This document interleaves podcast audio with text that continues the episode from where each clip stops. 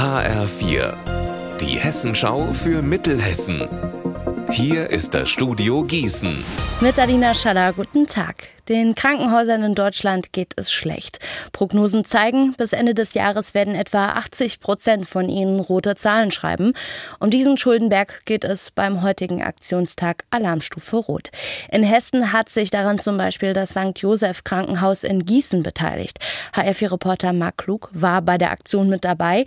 Was ist denn da heute Mittag genau passiert? Da haben sich um 12 Uhr etwa 150 Beschäftigte vor dem Eingang des St. Joseph Krankenhauses versammelt. Sie haben eine aktive Mittags Mittagspause gemacht. Das heißt, sie haben in ihrer Pause solidarisch ihre Plakate hochgehalten, auf denen der Aufdruck jetzt Handeln steht und sich dabei mit Geschäftsführer Andreas Leipert getroffen. Er hat mir danach gesagt, dass im St. Joseph Krankenhaus zwar in diesem Jahr noch alle Patienten wie gewohnt verarztet werden, für das nächste Jahr sei die Finanzlage aber zum Teil noch unklar und damit eben auch eventuell die Versorgung von mehr als 13.000 Patienten pro Jahr. Die Feuerwehr hat bei Limburg-Dietkirchen einen Schwan gerettet. Ein Schlüsselband hat sich an seiner Zunge verhakt. Die Rettungskräfte ziehen es raus und siehe da, am 30 Zentimeter langen Band ist nochmal eine 60 Zentimeter Schnur. Die hat der Schwan verschluckt. Zum Glück ist dem Vogel nichts passiert und er wird wieder in Dietkirchen ausgesetzt. Passiert ist das Ganze gestern. Vermutlich war es ein Unfall.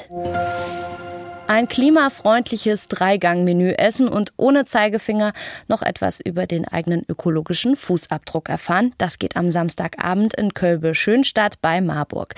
Da findet ein Open-Air-Klimadinner statt. Das Ganze wird von der Klimaschutzinitiative Klimabonus auf die Beine gestellt. Franzi Bender vom Klimabonus der Region Burgwald-Eder-Bergland. Also das Klimadinner ist ein sehr unterhaltsamer Abend, angelehnt an ein Krimi-Dinner nur dass die Gäste einen Fall mit globalem Ausmaß ermitteln. Wir haben das Fast Forward Theater mit an Bord, die Impro-Szenen spielen und ordentlich für Lacher sorgen. Wir haben einen super guten Koch, der ein veganes Drei-Gänge-Menü zaubert aus regionalen Zutaten. Und Musik ist auch dabei von Samuel Boos. Unser Wetter in Mittelhessen. Es bleibt bedeckt und es kann regnen. Dazu haben wir in Limburg und in Rockenberg 29 Grad.